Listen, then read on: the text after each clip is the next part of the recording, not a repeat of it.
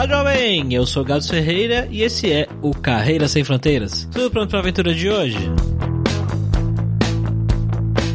E nesse episódio a gente vai conversar com um cara que é conhecido de longa data se você já escuta outros podcasts aqui da família Lura. Maurício é um dos co-hosts do hipsters.tech. Vive lá na Filadélfia, mas parece que a gente pegou ele justo no dia que ele tá se mudando de cidade. Então olha só, a gente vai conseguir saber bastante sobre a vida na Filadélfia, lá nos Estados Unidos, e também como é que tá a expectativa do Maurício para esse novo lugar que ele vai viver. Maurício é desenvolvedor e já trabalha trabalha há uns bons anos lá nos Estados Unidos. Ele trabalhava para uma empresa antes de ir para lá remotamente, quando ele decidiu ir embora, mas eu vou deixar para ele contar as razões dele. Bora lá então conversar com esse cara super gente fina.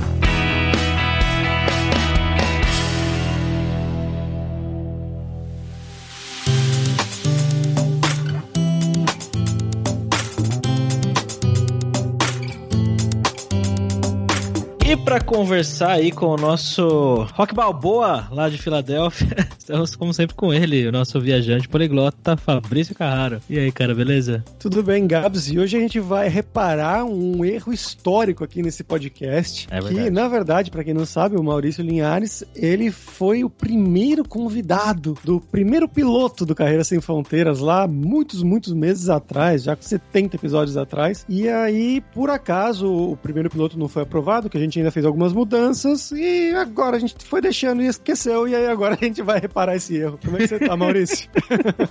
pois é, o, o, senhor Paulo Silveira passou a faca no episódio, né? Que coisa. É, Mas tá, é. tá tudo em paz. Tô me preparando pra uma mudança no verão. Não recomendo a ninguém, não façam mudança no verão. Não faz bem pra saúde, mas tá acontecendo.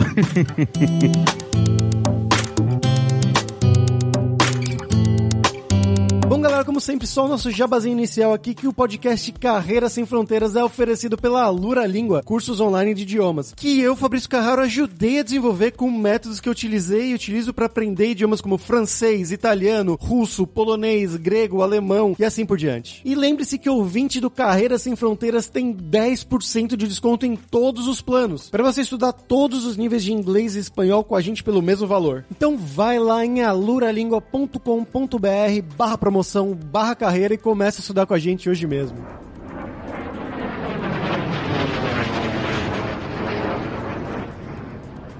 Bom, Linhares, para começar aqui, como sempre, né, que eu vou perguntar o que a gente sempre pergunta para os nossos convidados, que é, conta um pouquinho sobre você, de onde que você é no Brasil, o que que você estudou, o que que você fez na vida de trabalho e como que você foi parar aí na Filadélfia, cara? Pois é, né, lá de João Pessoa, Paraíba, capital mais linda do Nordeste, as praias mais bonitas do Brasil. Quem não acha isso está errado. Se você não foi a João Pessoa ainda, não viu as nossas praias, está precisando. Mas eu tinha essa coisa de todo jogador de videogame, né, que quer fazer jogo, né? A gente pensa que fazer jogo é fácil, é legal, legal, é tranquilo. Não é, minha gente. Fazer jogo é um negócio extremamente estressante e paga mal pra caralho. Então, terminei não fazendo isso, mas na época de, de fazer vestibular eu resolvi tentar duas coisas, né? Eu fiz jornalismo, fiz o primeiro vestibular eu fiz para jornalismo, eu ia fazer para oficial da polícia, porque Caraca. é, oficiais da polícia recebiam salário para estudar e quando eu vi o tamanho do salário, eu disse, porra, eu posso virar um oficial da polícia e receber para fazer universidade? Eu vou. Vou ser oficial da polícia, né? Só que especificamente no ano que eu fiz o vestibular, eles não abriram vaga para o, vestibular. Né? Não sei como é em outros estados, mas na Paraíba você fazia o vestibular normal, né? Para entrar como se você fosse entrar na Universidade Federal e você entrava no curso de formação de oficiais. No ano que eu fui especificamente, eles acabaram não abrindo nenhuma vaga e eu, pô, vou fazer jornalismo. Seis meses depois eu fiz vestibular de novo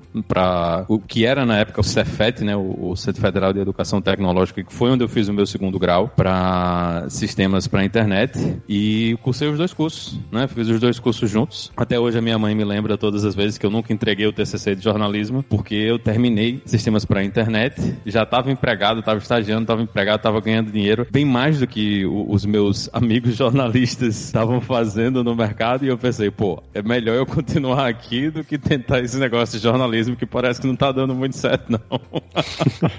eu comecei trabalhando, eu trabalhei ainda um ano para uma empresa em João Pessoa, ainda. E depois desse um ano, eu comecei a trabalhar para uma empresa de fora, uma empresa que ficava na África do Sul, que estava usando o Ruby on Rails, né? Isso era 2006, mais ou menos, era o início, né? Eu acho que era o Rails 2.3, eu acho que a gente usava na época. E tinha essa coisa de que muita gente queria usar, né? Muita empresa que queria contratar gente para trabalhar com Rails e não tinha gente para contratar. Se você queria contratar uma pessoa para trabalhar com Rails na sua cidade especificamente, você dificilmente ia conseguir. E eu acho que isso foi um dos grandes empurrões para o que a gente vê de trabalho remoto hoje, né? Que simplesmente não tinha como você contratar essas pessoas e o pessoal começou a ver, não, vamos ver se a gente consegue contratar gente fora. E eu vi essa vaga para essa onde? empresa na África do Sul. Cara, eu não tenho a menor ideia de onde eu vi essa vaga. Deve ter sido em algum alguma lista de Rails ou alguma coisa assim e mandei currículo, fiz entrevista, fiz um testezinho com eles e os caras me contrataram. Foi uma coisa assim, foi novidade para mim, para os meus pais, né, que ficavam naquela, como assim, você tá trabalhando de casa e, e para uma empresa fora do Brasil e recebendo salário, mas aí quando entrou o primeiro salário, meu pai ficou assustado e disse: "Não, vá, continue". Continue que tá dando certo isso. Isso você tava ainda na, em João Pessoa? Em João Pessoa. E fiquei, fiquei muitos anos em João Pessoa, né? Eu vim, vim para os Estados Unidos cinco anos atrás. Mas depois que eu saí da faculdade, eu praticamente só trabalhei para empresas fora do Brasil, né? No Brasil, acho que a única coisa que eu fazia, eu ainda dava aula. Cheguei a dar aula em uma universidade, eu dava aula numa escola de cursos, também em João Pessoa, de Java, Rails e, e essas coisas. Mas o meu trabalho mesmo, a minha carreira quase toda foi trabalhando para empresas fora do Brasil, estando no Brasil, né? E agora morando fora do Brasil e trabalhando para empresas aqui. E mais uma vez trabalhando remoto, né? Eu não trabalho na sede da empresa, a sede da gente é, é em Nova York. E eu trabalho aqui da Filadélfia, né? Da minha casa ainda, trabalhando para empresas de lá. Como que foi essa a, mudança para ir? Porque você trabalha remotamente, certo? Você precisava necessariamente ter ido para ir? Então, no meu penúltimo emprego, o pessoal da empresa perguntou se a gente tinha interesse, né? Eu disse, pô, por que não, né? Não custa nada ir para os Estados Unidos ver o que é que tá acontecendo. Essa empresa, na verdade, era em Cambridge, Cambridge, Massachusetts, não Cambridge, na Inglaterra. Eles se ofereceram, disse, não, a gente vai aplicar para os vistos de trabalho de vocês e vamos ver o que é que vai rolar. E terminou que todo mundo, né, na empresa na época que tinha aplicado, recebeu visto de trabalho, mas a empresa teve problemas financeiros e ela terminou tendo rolando um acquire, né? A gente foi a equipe foi vendida para uma empresa aqui da Filadélfia e eu terminei não vindo para os Estados Unidos na época e eu fiquei com o visto na mão, né? O visto eu acho que ele tinha validade de mais ou menos uns três anos e quando eu tava chegando ali dois anos de validade, né? A gente tava em João Pessoa, já com casa própria e, e deu aquela coisa assim, eu disse, caramba, eu tô com esse papel aqui na mão que me deixa ir para os Estados Unidos, trabalhar nos Estados Unidos e ele vai vencer daqui a um ano e, e, se eu jogar isso fora, o que é que vai acontecer, né? O, o, será que eu vou ter outra oportunidade de fazer isso? E no fim, eu acho que foi a decisão mais correta que a gente tomou, né? A gente fez as malas e veio para cá trabalhar. Na época, eu trabalhei ainda um tempinho aqui no escritório da Filadélfia, da empresa que eu tava trabalhando, e depois eu saí para trabalhar para Digital Ocean, mas eu tinha já o visto de trabalho, né, do meu emprego anterior. Ah, então não tem problema. Se você troca de empresa aí, você tendo visto, ele não é meio que cancelado você não tem que aplicar para um novo visto com a nova empresa? Isso é um negócio meio complicado, porque na verdade o visto ele está associado à empresa, né? E quando você troca de visto, tem que rolar meio aquela boa vontade da empresa de deixar você fazer a transferência. Se a empresa não fizer a transferência, se eles fizerem o cancelamento do visto, você perde o visto de vez e você tem que sair do país imediatamente, né? Porque você está sem status dentro do país. O problema do visto de trabalho aqui nos Estados Unidos ele é bem complicado para quem está aqui. Muita gente reclama, principalmente empresa, para quem vem, né, nessas grandes empresas de consultoria, que você fica, é até meio uma palavra forte, né, mas como se fosse uma mão de obra escrava, né, porque você fica dependente da empresa e o visto ele tem um tempo específico, né, se você pode ficar até sete anos se você não fizer a aplicação para residência permanente, mas para fazer a aplicação para residência permanente a empresa tem que assinar o processo. Eles não precisam necessariamente pagar pelo processo, o processo custa eu acho que mais ou menos de 15 a 20 mil dólares.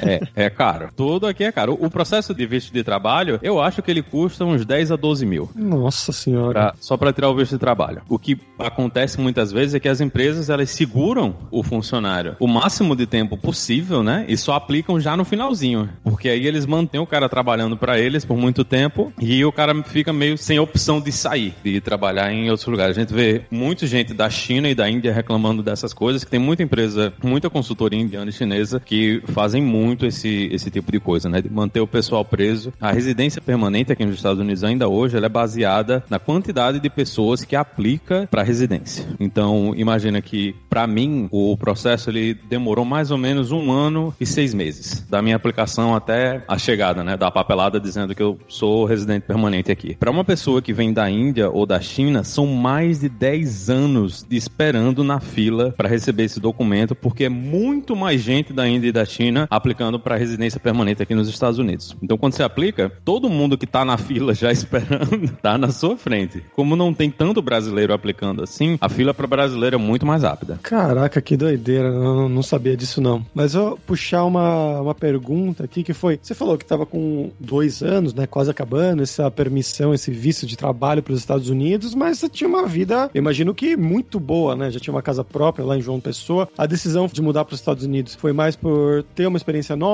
foi por qualidade de vida? Qual foi isso daí? Como que foi esse começo de vocês? Aí você foi com a sua esposa, no caso? Fui, fui vim para cá com a minha esposa. Foi uma conjuntura, né, de valores. Foi mais ou menos 2015, vocês lembram, né, o que é que tava rolando 2015 no Brasil. A chapa tava começando a esquentar e, assim, pra gente tá ficando meio visível que a situação não parecia que ia melhorar, né? E, e estando em João Pessoa, eu ficava muito longe das grandes comunidades de desenvolvimento, né? E é, é uma coisa que eventualmente todo mundo fala, todo mundo eventualmente se muda para São Paulo, Rio de Janeiro ou Brasília para trabalhar com tecnologia, porque são os lugares onde tudo está acontecendo, onde tem as empresas mais famosas, onde se pagam os melhores salários. E eu estava vendo que isso ia terminar sendo o meu destino, né? Eu ia terminar tendo que sair de João Pessoa para continuar crescendo na carreira e atingir outras empresas. Eu estava com papel na mão e eu pensei, pô, se eu vou ter que sair daqui de João Pessoa para ir para São Paulo, começar uma vida nova, e eu já tenho esse papel na mão, de repente é mais negócio para mim, pelo menos tentar, né? E, e ir para os Estados Unidos, começar uma vida nova lá, que vai ser outra experiência, eu vou ter acesso a outras comunidades, vai ser muito mais fácil de trocar de emprego, né? Que uma das coisas que é bem problemática quando você está trabalhando remoto é que a maior parte das empresas, principalmente aqui, eles querem pessoas que estão nos Estados Unidos para facilitar a questão de impostos, plano de saúde, pagamento e receber dinheiro no Brasil sempre foi muito complicado. Já cheguei a passar mais de três meses sem receber salário porque a gerente que cuidava da minha conta saiu de licença, não sei se foi licença maternidade ou se foi alguma outra coisa, e simplesmente não tinha ninguém na agência que sabia fazer câmbio. Foram três meses sem receber salário. Então eu sempre ficava nessa assim de, porra, tá complicada a situação e eu fui assaltado na porta de casa, com arma na cara. Aí eu já tava assim meio que, porra, a situação não tá muito boa, né? Apesar da gente estar tá aqui bem, ganhando bem, né? Ganhando em dólar no Brasil naquela época. A situação tava muito boa, mas todas as outras coisas, inclusive até a questão econômica mesmo, as oportunidades que você tem em termos econômicos e das empresas disponíveis quando você tá fisicamente aqui nos Estados Unidos são bem maiores. Né? Então, apesar de que o meu salário era bom para mim nos Estados Unidos, ele não era condizente com a minha posição aqui, a posição que eu estava fazendo o trabalho, né? Aqui, se eu estivesse aqui fisicamente, eu provavelmente já estava ganhando bem mais, então isso pesou também. E a gente estava pensando em ter filho, né? E, e, quando é que a gente vai criar esse filho? Vendo as coisas que estavam acontecendo no Brasil, a gente resolveu, não, vamos, vamos tentar, né? A gente tá novo ainda, a gente tem condição. Se der merda, a gente volta pro Brasil, mas se não, vamos tentar começar a vida nova em outro lugar e, e ver o que é que vai acontecer. E foi mais ou menos isso, né? Foi juntando todas essas coisas, né? A instabilidade no Brasil, as oportunidades de trabalho e, e acesso às coisas que a gente tem aqui, terminou pesando um bocado na hora da gente tomar essa decisão.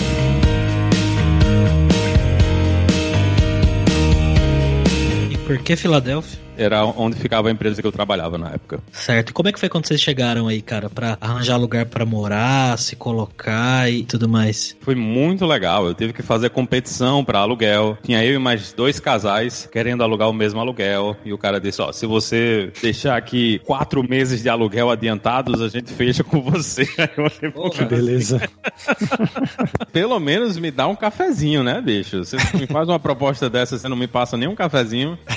É muito complicado porque o, o sistema de crédito aqui nos Estados Unidos, ele é o, o que estão tentando colocar aí no Brasil, né? Essa coisa do crédito positivo. Então você tem que ter histórico de crédito, você tem que ter uso de cartão, você tem que ter tudo. E eu não tinha nada. Nada, nada, nada. Meu crédito aqui nos Estados Unidos era zero, que eu não existia nos Estados Unidos. E obviamente, todas as vezes que eu queria fazer qualquer coisa que precisasse de crédito, né? Como fazer o aluguel, o cara olhava assim: não, aqui você não tem crédito nenhum, então você vai ter que dar tantas vezes aqui de aluguel, vai ter que pagar isso aqui, vai ter que pagar mais caro, teve que fazer seguro de aluguel também, né? Pra garantir que se acontecesse alguma coisa com um imóvel, o seguro ia ser responsabilizado. Então, esse início de quando você chega aqui, ele é bem complicado porque é muita coisa que você precisa descobrir, né? Prestar atenção, como tudo funciona, de quem é a responsabilidade, por exemplo, quando quebra alguma coisa dentro do apartamento, né? O que é que você faz e pegar documento, são vários documentos que você tem que fazer, tem que fazer carteira de habilitação, tem que pegar o equivalente ao CPF, né? Que tem aqui, que é o, o Social Security, que não é tão equivalente ao CPF assim, porque se alguém pegar o seu Social Security, eles podem fazer o que quiser, né? Então é um número que você tem, mas você não pode compartilhar com praticamente ninguém. Então são vários aprendizados que você tem que passar todos de uma vez. Talvez assim, por eu estar entrando numa empresa menor, não tinha muito apoio de, ah, como é que isso aqui funciona, o que é que eu tenho que fazer. Foi meio que na doida, eu tive que ir descobrindo tudo, vendo o que é que eu precisava fazer, o que é que tinha que acontecer, aonde é que eu tinha que ir, quais os lugares que eu tinha que aplicar para coisas, né, para poder fazer, mas é, é bem complicado, bem complicado mesmo. São várias voltas que você tem que dar até você conseguir se firmar mesmo aqui dentro do país.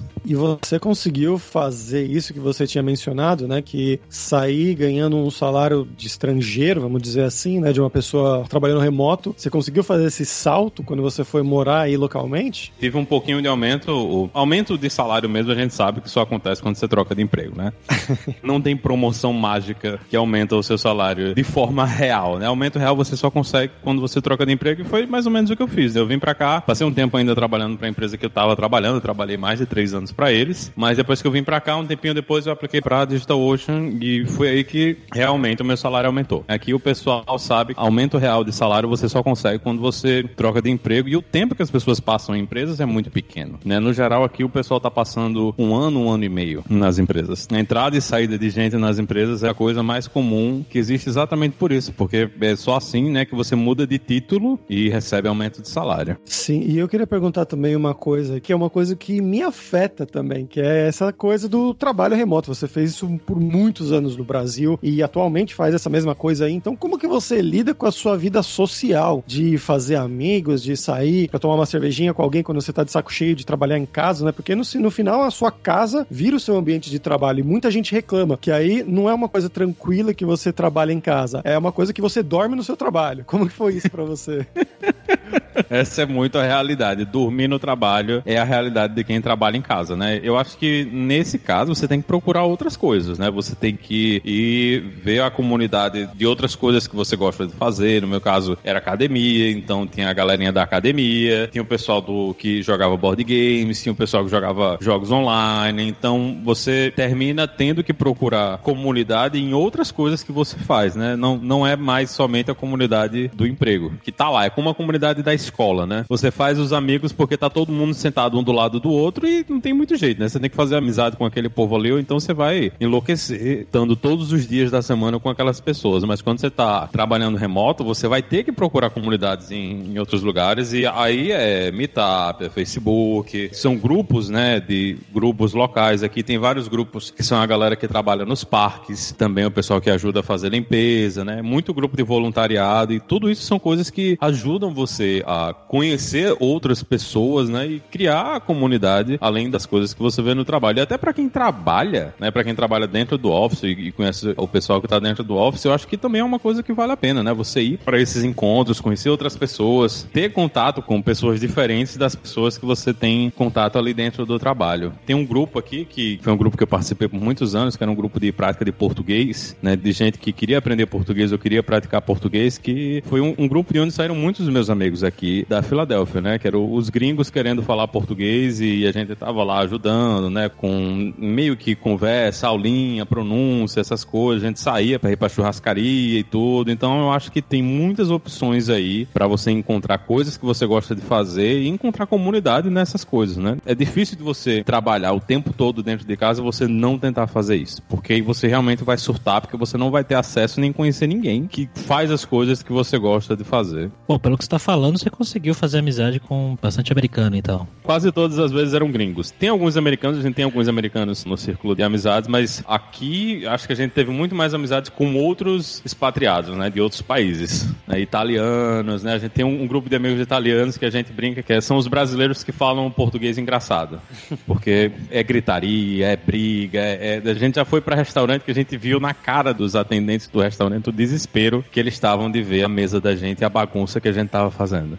Então o negócio foi muito Brasil, foi muito Brasil, foi muito legal. Mas por que, cara, que é mais difícil fazer amizade com americano, você acha? Cara, eu acho que é mais uma questão cultural, né? Você, o jeito que a gente faz amizade é diferente do jeito que eu acho que eles esperam que as amizades sejam, né? Então a gente terminou se juntando mais com gente e com nacionalidades, né? Eu acho que são mais próximas desse meio que calor humano que a gente tá acostumado a ter. A gente tem alguns amigos americanos, mas não é a mesma amizade que a gente tem com outros expatriados, né, de outros lugares. Американская фирма Transceptor Technology приступила к производству компьютеров «Персональный спутник». Bom, vamos agora para o nosso momento viajante poliglota com Fabrício Carraro, que nunca foi para Filadélfia, né, Fabrício? Passei perto, na verdade, mas não fui exatamente na Filadélfia, né? Eu fiquei mais ali nos lados de Washington e tudo mais, e na Virgínia também. Mas a dica de hoje vai ser óbvia, mais óbvia possível, mas tinha que ser, não tinha como ser outra, né? Nossa primeira vez aqui no Carreira Sem Fronteiras que a gente foi para Filadélfia, a gente tem que falar de Rock Balboa, né? A gente até convidou ele para entrevistar aqui, nosso querido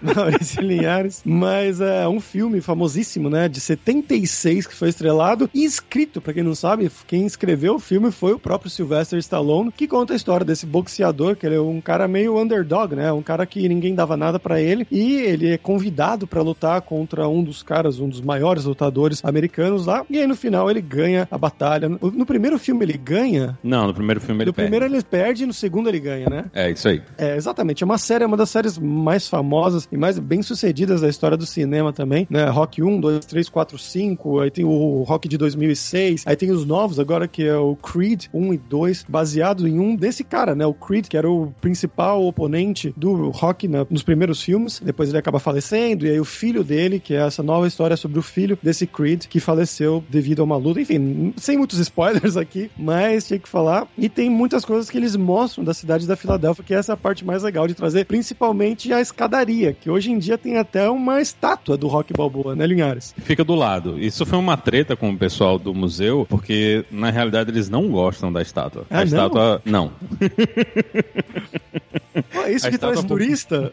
Pois é. A estátua, ela não ficava lá no museu, né? Depois do filme ela foi removida. E depois de muita pressão, eles resolveram achar um lugarzinho do lado, né? Da entrada do museu, um pouco mais afastado, para colocar a estátua e é lá onde o pessoal tira foto. A estátua, ela não fica no alto da escadaria mesmo, não. O pessoal brinca, né? Que em vez das pessoas irem pro museu, eles vão lá, tiram uma foto da escadaria, sobem a escadaria correndo, tiram uma foto com o rock e vão embora, em vez de visitar o museu, que é um, um dos museus de, de arte mais importantes dos Estados Unidos. Eu recomendo, né? Quem tiver a oportunidade de vir por aqui, é outra brincadeira que o pessoal faz, que ninguém nunca vem pra Filadélfia, né? Você só passa na Filadélfia. Mas, é, é. pra quem vier pra Filadélfia, a gente tem vários museus maravilhosos pra visitar aqui. O Museu de Arte é um museu foda, tem muita coisa legal pra conhecer lá dentro. E a cidade em si tem muita coisa também pra ser conhecida, né? Além do rock. Inclusive, dá pra você fazer. Tem coisas no filme que são meio bizarras, né? Como uma corrida, o mercado italiano onde ele corre, fica várias e várias milhas de distância da escadaria. Aquelas pessoas não saíram correndo direto do mercado italiano até a escadaria, não, porque é uma maratonazinha para você fazer esse caminho, é bem distante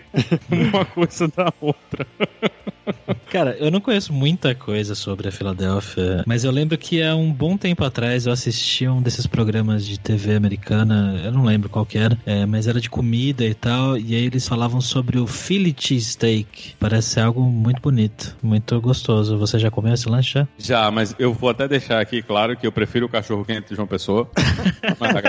cachorro quente de João Pessoa com sua salsicha, o vinagrete, carne moída, ovo de codorna e azeitona em cima. Rapaz. João sem purê? Não, sem purê. Não tem purê no cachorro quente de João Pessoa. É um crime um negócio desse. Ovo de codorna, parceiro. Ovo de codorna. Ovo de codorna no cachorro quente. João Pessoa é um lugar único. Isso é uma das coisas que é muito interessante aqui da Filadélfia, que é a questão de culinária, né? A gente tem vários restaurantes, vários restaurantes que são muito importantes aqui nos Estados Unidos, né? Tem o Zahav, que é um dos restaurantes mais conhecidos do país. Tem um movimento grande de comida aqui, né? Tem muita gente que veio de outros lugares, principalmente italianos, que trouxeram a comida deles para cá e a Filadélfia terminou se tornando um dos lugares importantes da culinária dos Estados Unidos, porque muitas vezes as pessoas não têm dinheiro para montar um restaurante nas duas outras grandes cidades da região, né? Que são Washington e Nova York. Então, se você é um, um chefe foda, você tem uma ideia massa para um restaurante, mas você não tem dinheiro para montar um restaurante em uma dessas duas grandes cidades, o que é que você faz? Qual é a sua opção? Você vem para Filadélfia e você abre um restaurante foda aqui lá na Filadélfia. Né? Então a gente tem uma cultura de culinária muito forte aqui na cidade, tem muito lugar foda de comer beber. E o cheesesteak é uma das invenções, né? Que o pessoal fala que é, é uma invenção, na verdade, de italianos, né? O, o, inclusive, muita gente aqui só fala, diz que só é cheesesteak de verdade se vier no pão do amoroso, que é um, um não é mais um padeiro, né? Mas foi um padeiro italiano que estava aqui e agora é, é, é, como se fosse uma grande empresa de produção de pães, né? Então tem que ser o cheesesteak, ele só é de verdade se ele veio no pão do amoroso com a carne cortada bem fininha e cheese whiz em cima, né? Que é tipo um queijo líquido que no Brasil a gente não chamaria de queijo, né? A gente não, não, não é queijo no Brasil, felizmente, mas em lugares legais eles botam um queijo líquidozinho que é melhor que cheese whiz. Mas é, é legal, o cheesesteak é legal, mas a Filadélfia em termos de comida tem muito mais coisa do que o cheesesteak. Cara, você falou ah. dos italianos aqui, eu fui até procurar no Google esse Philly cheesesteaks e tá mostrando aqui uma pizza de Philly cheesesteak. Acho que eles estão indo tem longe de, demais. Tem de tudo, tem de tudo. Uma vez eu fui numa rede aqui de São Paulo de fast food, eu não lembro qual que era agora. Eu não sei se era Johnny Rockets. Era uma rede dessas americanas, assim, que é meio genérico. E eu lembro que tinha um, um Philly cheesesteak lá e eu pedi porque eu fiquei curioso. Falei, pô, eu vi na TV, deve ser mó bom, né? E era uma bosta, era bem ruim. Fizeram bem ruim o lanche. Não sei porque. Nossa, eu lembro que era muito ruim. Tinha curry, um gosto forte de curry. Tem curry, Maurício? Não. É, então. Tá errado, né? o, o cheese steak clássico, ele vai vir com a carne, que é uma carne que eles cortam bem fininha, né? Que eles falam, é tipo como se você estivesse fazendo a barba da carne. Você corta a carne bem fininha, você junta um pouco de, normalmente é cebola e pimentão. Você pica eles juntos na chapa, né? Você esquenta tudo na chapa, tudo junto, joga um pouquinho de queijo e bota tudo dentro do pão e acabou. Esse é o cheese steak clássico. A diferença mesmo é essa carne cortada bem fininha, né? Que ela vem como se ela tivesse sido raspada do pedaço e o que vai diferenciar aqui o, os cheesesteaks é o tempero que a galera coloca na carne, mas ninguém coloca curry não. Nunca vi cheesesteak com curry aqui na Filadélfia não. Não, que fique claro que eu adoro curry, tá? Eu gosto muito de curry, mas é que realmente erraram a mão ali.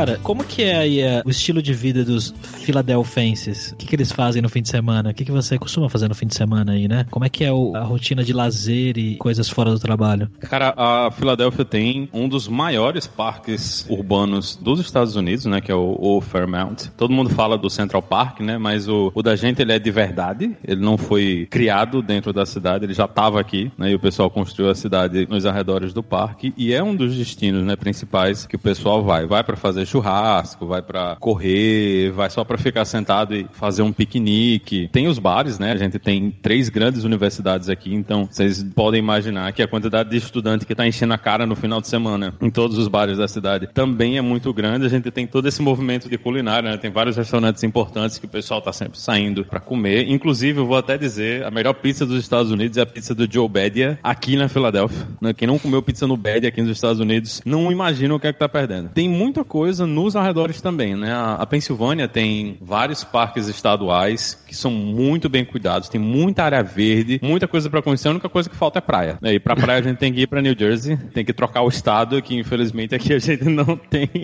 praia que dá pra ir na Pensilvânia. Mas Cara o... que veio de João Pessoa sem praia. É foda, né, velho? É foda. Uma das coisas, assim, que foi mais, assim, chocantes pra mim foi quando no verão meu vizinho colocou uma cadeira de praia na porta da casa e ficou tomando sol do lado de fora. E no primeiro ano eu olhei assim, eu disse, quem é essa pessoa que está fazendo isso? No segundo ano eu já tava tentando fazer isso também. Coloca uma cadeira do sente lado. falta. É, você sente falta do sol, velho. Você sente falta do acesso ao sol depois de três meses de inverno. Mas é até uma das coisas, a gente viajou muito nessa região aqui dos Estados Unidos, aqui no Nordeste dos Estados Unidos. E a quantidade de verde, a quantidade de parques estaduais e, e nacionais e a quantidade de coisa pra você ver é muito grande. O americano faz muito isso. É entrar no carro e viajar pra algum lugar, passar um fim de semana em algum lugar. E aqui qualquer coisa vira ponto turístico. E todos esses pontos turísticos, na maior parte deles, alguém tá ganhando alguma coisa. Então, tem uma casa, que é a casa da Betsy Ross aqui, que ninguém sabe se é realmente a casa da Betsy Ross, que é a casa da pessoa que fez a primeira bandeira dos Estados Unidos, né? Supostamente, essa mulher morou nessa casa. Hoje, essa casa é um museu e você paga pra entrar e ver o museu. O americano, pra ganhar dinheiro, pra criar essas coisas, é a coisa mais rápida do mundo. E toda cidadezinha aqui tem alguma coisa pra você conhecer. Tem algum museu, tem um restaurante famoso, tem alguma historinha interessante. Então, pra você montar viagens aqui, conhecer os lugares, cara, é muita coisa. Tem muita coisa pra conhecer, muita coisa pra viajar. As estradas são muito tranquilas. Eu nunca peguei estrada ruim. O que eu mais vejo do pessoal fazendo é isso. É final de semana, pega o carro e vai fazer um road trip pra algum lugar, pra conhecer algum lugar histórico, conhecer um parque, ter acesso à natureza e essas coisas. É o que a gente mais vê aqui o pessoal fazendo. E, ô Gabs, eu tenho informações de bastidores aqui, estão me soprando no ponto, que hoje mesmo o Linhares vai fazer uma dessas road trips aí de carro, mas para um outro estado bem mais longe, que ele vai se mudar. Agora ele vai ter que perder esse apelido de Rock Balboa, vai ganhar o apelido de Val Disney, que ele tá indo pra... ele tá indo pra Flórida agora, né? Somente 1.200 quilômetros de distância. Nossa Caramba. senhora. Lá no Hipster já tem que trocar a sua trilha, hein? Vai ter que colocar Pois a é. música da Disney no fundo agora. Bota a música da Frozen. E eu queria perguntar, Maurício, por que, que você decidiu fazer essa mudança tão grande, né? Tão distante? Foi por causa do sol mesmo? Foi por causa das pessoas? Foi algum outro emprego que você conseguiu? Por quê? Filho.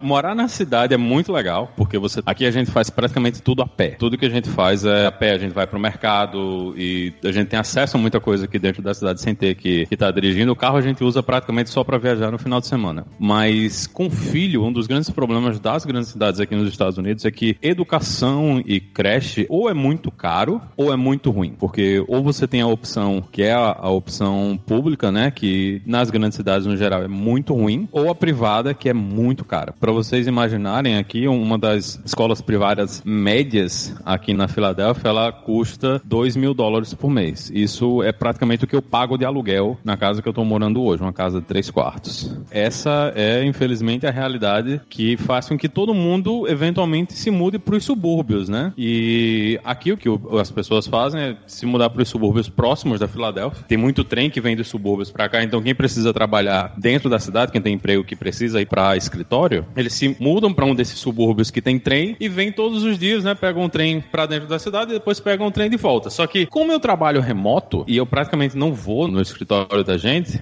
eu pensei, eu disse, pô, agora eu tenho filho, tenho que me preocupar com, com educação, vou ter que me preocupar com creche, preciso de mais espaço, né? A casa que a gente tem aqui, a gente praticamente não tem espaço externo, porque as casas aqui elas são todas construídas uma colada na outra. E eu pensei, eu disse, pô, pra manter uma criança entretida nesse espaço vai ser meio complicado, né? Então, já que a gente ia ter que se mudar pro subúrbio, e como eu não trabalho, não dependo fisicamente da Filadélfia, né? Eu não, não preciso ter acesso à Filadélfia em si, a gente foi e resolveu que era melhor a gente se mudar pra Flórida, também porque é bem mais barato, né? O- As casas lá são de 20 a 30% mais baratas do que a gente vê as casas custando aqui. O custo de vida é um pouco menor, não vou mais pagar o imposto de renda estadual e o municipal que eu pago hoje morando aqui na Filadélfia. E fica mais fácil também pra família, né, pro pessoal visitar a gente. Bem mais barato voar do Brasil pra Flórida, né? A gente vai estar morando ali perto de Orlando do que aqui na Filadélfia, né? A Filadélfia, na verdade, não é um grande destino nos Estados Unidos, né? A gente fica muito próximo de duas cidades muito grandes. Então, quando você faz qualquer coisa que você tem que ir ou vir pra Filadélfia, você vê que os preços são muito mais caros. Tanto que na maior parte das vezes as pessoas quando vêm para cá, eles não vêm direto para o aeroporto da Filadélfia. Eles vão para Newark, que é o aeroporto que serve ali, é um dos aeroportos que serve ali a região de, de Nova York e é muito mais barato voar para lá. Então, tudo isso foram coisas que pesaram pra gente e também o, o, clima, né? Você tem um clima que é mais ameno, é um clima mais próximo do que a gente tá acostumado, né? Eu vou voltar a morar no Mangue, né? Depois de nascer e crescer no Mangue, estou de volta ao Mangue agora na, na Flórida, que é na verdade um grande Mangue. É verdade.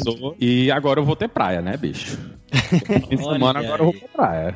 Cidade que você vai morar, cara? Eu vou morar em Winter Garden. Winter Garden? Que nome bonito. Parece Game of Thrones. Mas não era pra ser uma cidade quente, chama Winter Garden, velho? então, a cidade não era uma cidade, era uma grande plantação de laranja, uns 20, 30 anos atrás, deu uma geada forte e matou uma quantidade absurda dos pés de laranja que os caras simplesmente decidiram aqui, ó, vamos deixar isso pra lá. Caramba. e vamos lotear isso aqui que vai ser um negócio que a gente tentar continuar a plantar laranja. Tem muita plantação de laranja lá ainda, mas a cidade hoje fica muito perto de Lake Buena Vista, né, que é onde fica a Disney, e é colada em Orlando, então virou subúrbio, né, dessa região. E a gente viu lá, a gente gostou da vizinhança, gostou dos preços, gostou das escolas, e resolveu que lá ia ser um lugar legal pra gente criar o, o primeiro filho, né? Bom, cara, agora vamos falar sobre dinheiro, Maurício. Na verdade, você já falou um pouquinho sobre, mas queria que você contasse pra gente como que é essa questão da grana que você ganha aí comparado ao que era aqui no Brasil. É não sei se dá pra gente fazer tanto essa comparação, porque no Brasil você já ganhava em dólar, né? Mas conta mais pra gente como que é essa relação, então, do custo de vida que você paga de aluguel e as coisas do dia a dia comparado com o que era aqui em João Pessoa. O custo de vida aqui é muito maior, principalmente porque eu já recebi em dólar no Brasil, né? Então, isso faz que a, a distância no custo de vida seja ainda maior. É uma coisa que é sempre é importante de explicar para as pessoas. As pessoas falam, não, mas o comprar um carro nos Estados Unidos é muito mais barato. Comprar um produto eletrônico nos Estados Unidos é muito mais barato. Você tem que prestar atenção que a gente não compra um carro todo mês. Você não tá trocando de iPhone todo mês. Você vai trocar, sei lá, se você tá louco, tá trocando de carro uma vez por ano, mas não é uma coisa que você faz mensalmente, mas os custos mensais que você tem de aluguel, de comida, essas coisas, esses você tem que pagar mensalmente. Esses são os custos que afetam o seu custo de vida muito mais do que o preço de você comprar um Gol Bola no Brasil. a moeda de troca padrão do Brasil, né? Toda comparação é, tem que ser com um Gol Bola ou um Fiat Uno, né? Nem sei ou se Bala Sete o... Belo. É, pronto.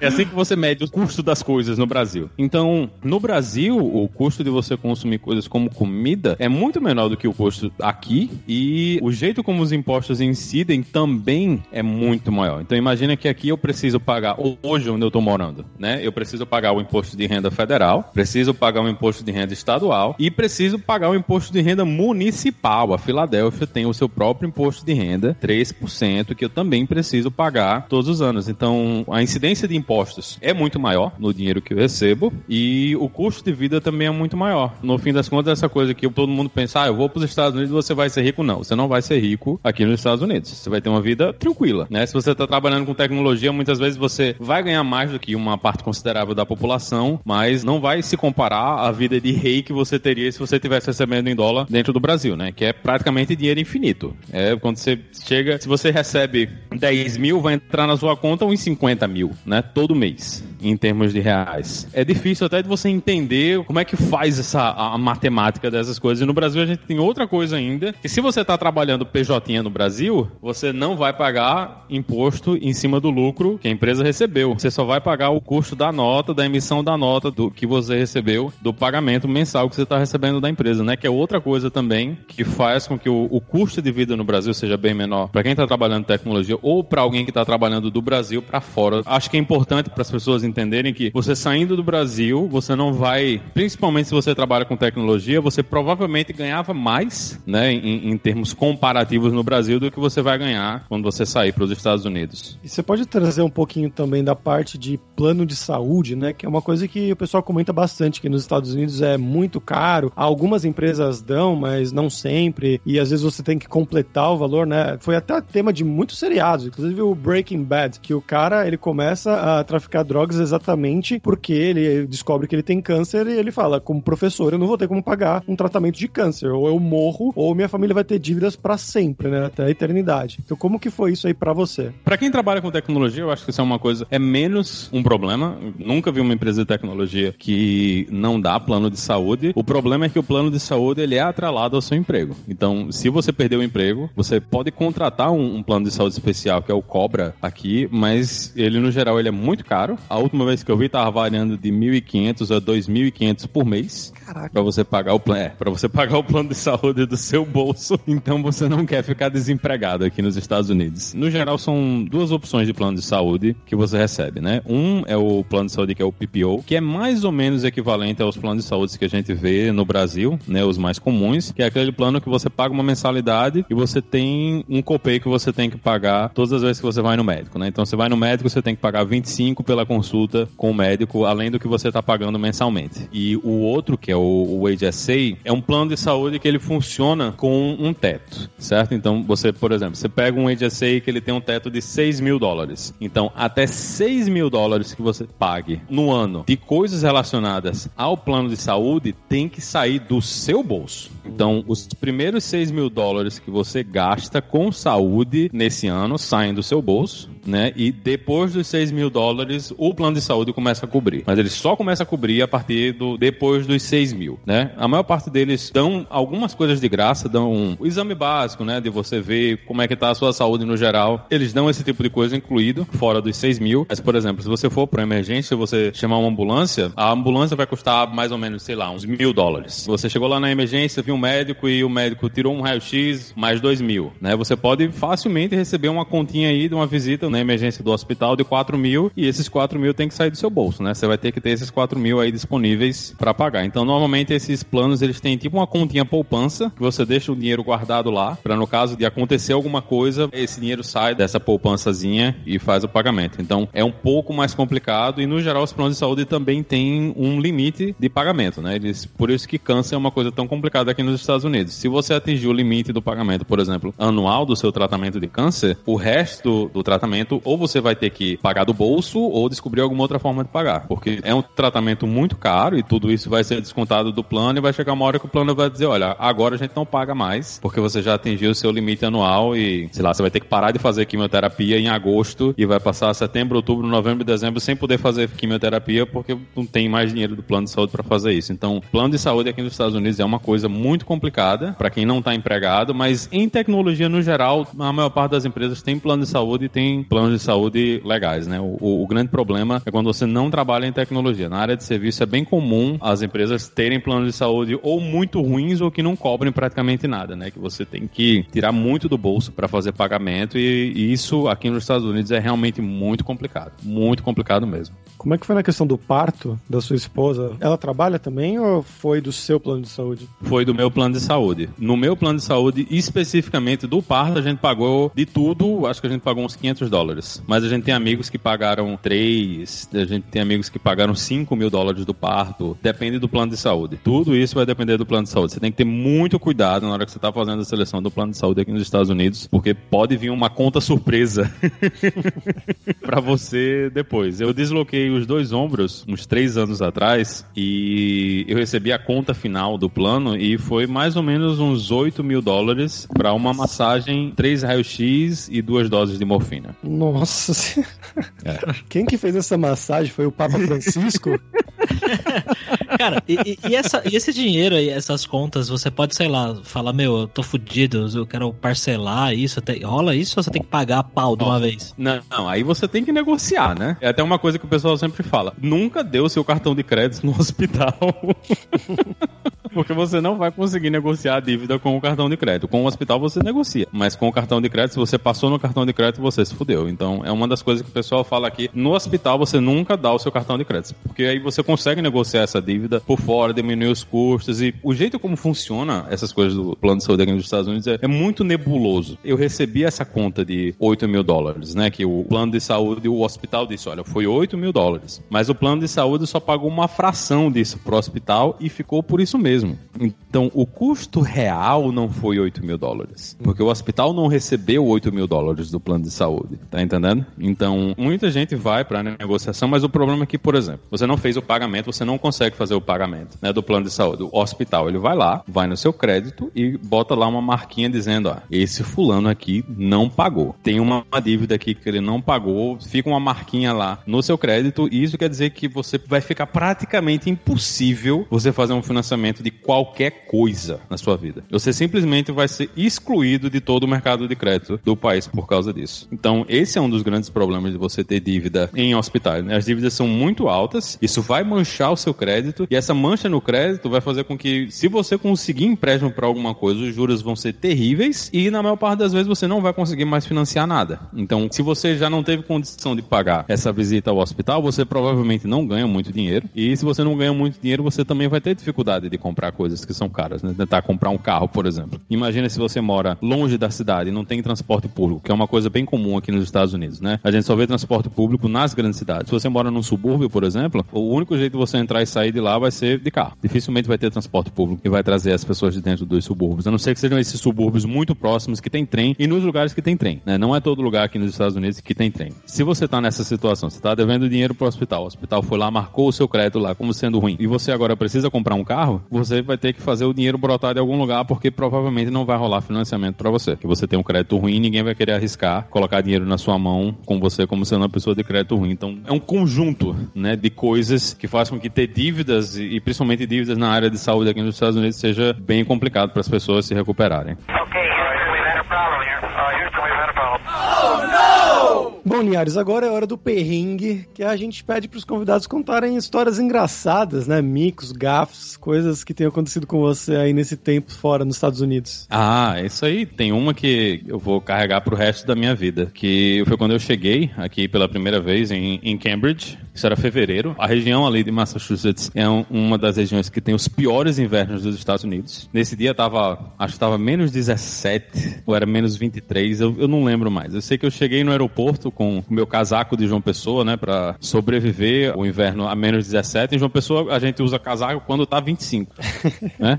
E eu tava com esse casaco de 25 pra sobreviver a menos 17. Aí o meu chefe me pegou, me deixou na casa onde eles tinham alugado pra gente ficar. E eu cheguei na casa, tirei a roupa e disse, pô, foram 23 horas de voo, né? Porque também de João Pessoa não tem voo direto pra lugar nenhum. Então eu fui de Pau de Arara pra São Paulo. Aí do Pau de Arara pra São Paulo foi pra Miami. Aí o outro Pau de Arara de Miami até Boston. Sempre viagens maravilhosas. Entrar e sair de João Pessoa pra qualquer lugar é sempre um- um- uma experiência única. E chegando lá de noite, eu tava cansado, vou tomar banho. Entro dentro do banheiro, olho a banheira, né? A maldita banheira com o chuveiro em cima. Fiquei procurando onde é que tava o botão de ligar a água quente do chuveiro, né? Acostumado, né? Como toda pessoa bem educada do Brasil, chuveiro é elétrico. Você aperta um botão e sai água quente. Aqui nos Estados Unidos não existe isso. Praticamente todas as casas têm encanamento para água normal e água quente. E eu não tinha a menor ideia de como isso funcionava e tentei de todas as formas possíveis tomar banho a menos 17 e obviamente não estava dando para tomar banho com a água. Eu não sabia como esquentar a água, não tinha nada dizendo como é que era. Não tinha nenhum vermelho ou azul, né? Essa é a experiência padrão da pessoa que chega em qualquer lugar. Você vai no hotel nos Estados Unidos, a primeira luta é descobrir como é que a água esquenta. Porque nunca tem explicação de nada. Nunca tem explicação de nada. Cada lugar que você vai é uma experiência nova. Você descobre uma nova forma de esquentar a água. A pessoa que projetou a interface do usuário dessas coisas de esquentar chuveiro aqui nos Estados Unidos merece ler os comentários do YouTube pelo resto da vida pra sofrer. eu não conseguia, né? Eu disse, porra, não tá rolando aqui. Um fogão eu sei operar. Então eu fiz o quê? Eu tomei banho de cuia, peguei uma panela, enchi a panela d'água, esquentei a água da panela e levava pro banheiro e tomava um banhozinho de cuia. E esse foi o meu primeiro banho nos Estados Unidos. Fantástico. A gente chama isso de banho tcheco. Banho de gato também. Banho de gato. Mas aí depois você descobriu onde é que ficava. No outro dia, quando meu chefe veio me buscar pra gente almoçar, eu, eu pedi pra ele me explicar como é que funcionava o banheiro. Aí ele virou pra direita, esperou um- uns 30 segundos de água saindo e a água esquentou. Hoje eu já sei que tem que tentar virar pra todos os lados, pra direita, pra baixo, pra cima, procurar botão, tem coisa que tem que puxar, tem coisa que tem que empurrar. Você nunca sabe, é sempre uma surpresa. Tentar tomar banho em qualquer banheiro nos Estados Unidos é sempre uma surpresa. Obrigado, Linhares. Maravilha. Valeu pela sua entrevista. E você quer divulgar alguma coisa? Ouçam hipsters.tech, né? Quem quer ouvir um pouquinho mais sobre tecnologia, vão lá ouvir a gente no hipsters.tech.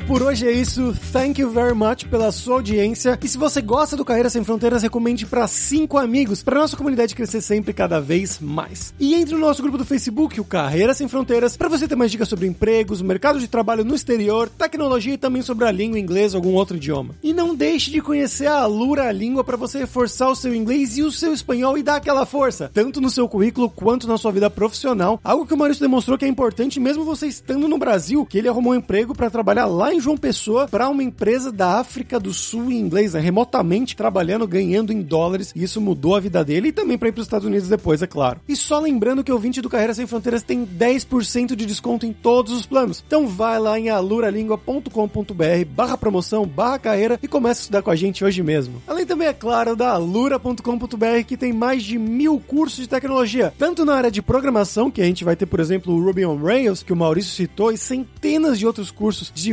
diversas tecnologias diferentes de programação, mas também na área de marketing, design, business, soft skills, cursos de como você criar o seu currículo em inglês ou em espanhol, seu LinkedIn, para mandar para o exterior, então com certeza vai ter o curso para você. Então, pessoal, até a próxima quarta-feira com uma nova aventura em um novo país. Tchau, tchau.